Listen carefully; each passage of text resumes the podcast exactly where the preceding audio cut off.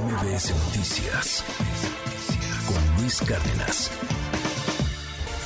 Recomendaciones del séptimo arte con Saúl Arellano.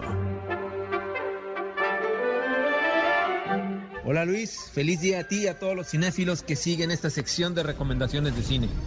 Era 1980 cuando llegó a las salas de cine mexicanas la película Halloween. De hecho, se estrenó en el ridículamente fuera de contexto mes de febrero de ese mismo año. Y pese al nulo contexto, la película de John Carpenter echó raíces en los espectadores nacionales. Yo, por ejemplo, la vi por primera vez en el otrora Sala de los Compositores, que ahora es la flamante Cineteca Nacional. Bueno, 42 años después, cinco líneas de tiempo y un remake doble, termina la historia entre Laurie Strode y Michael Myers en Halloween Ends del director David Gordon Green.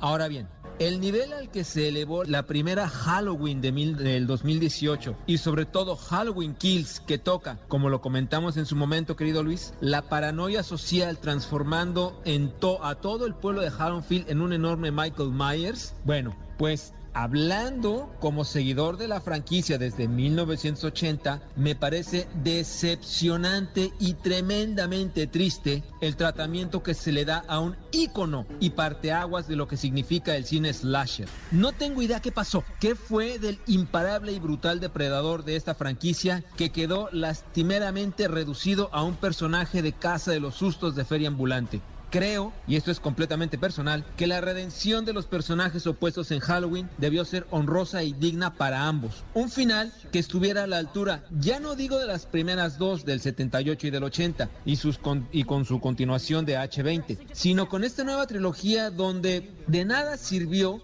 que los hayan dejado de ser hermanos, que ya no fueran hermanos. Esto hubiera sido, al ver Halloween Ends, una mejora para este final.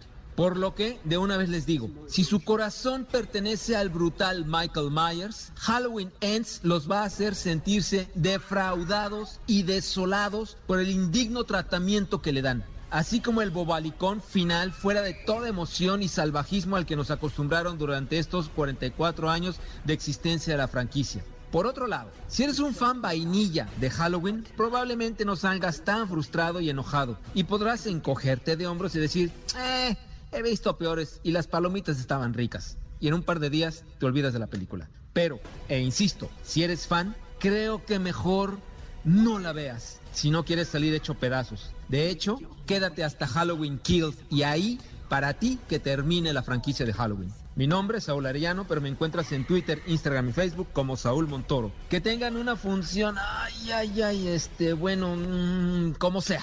Nos vemos el próximo jueves. Bye bye. You came here to kill me, so do it. MBS Noticias con Luis Cárdenas.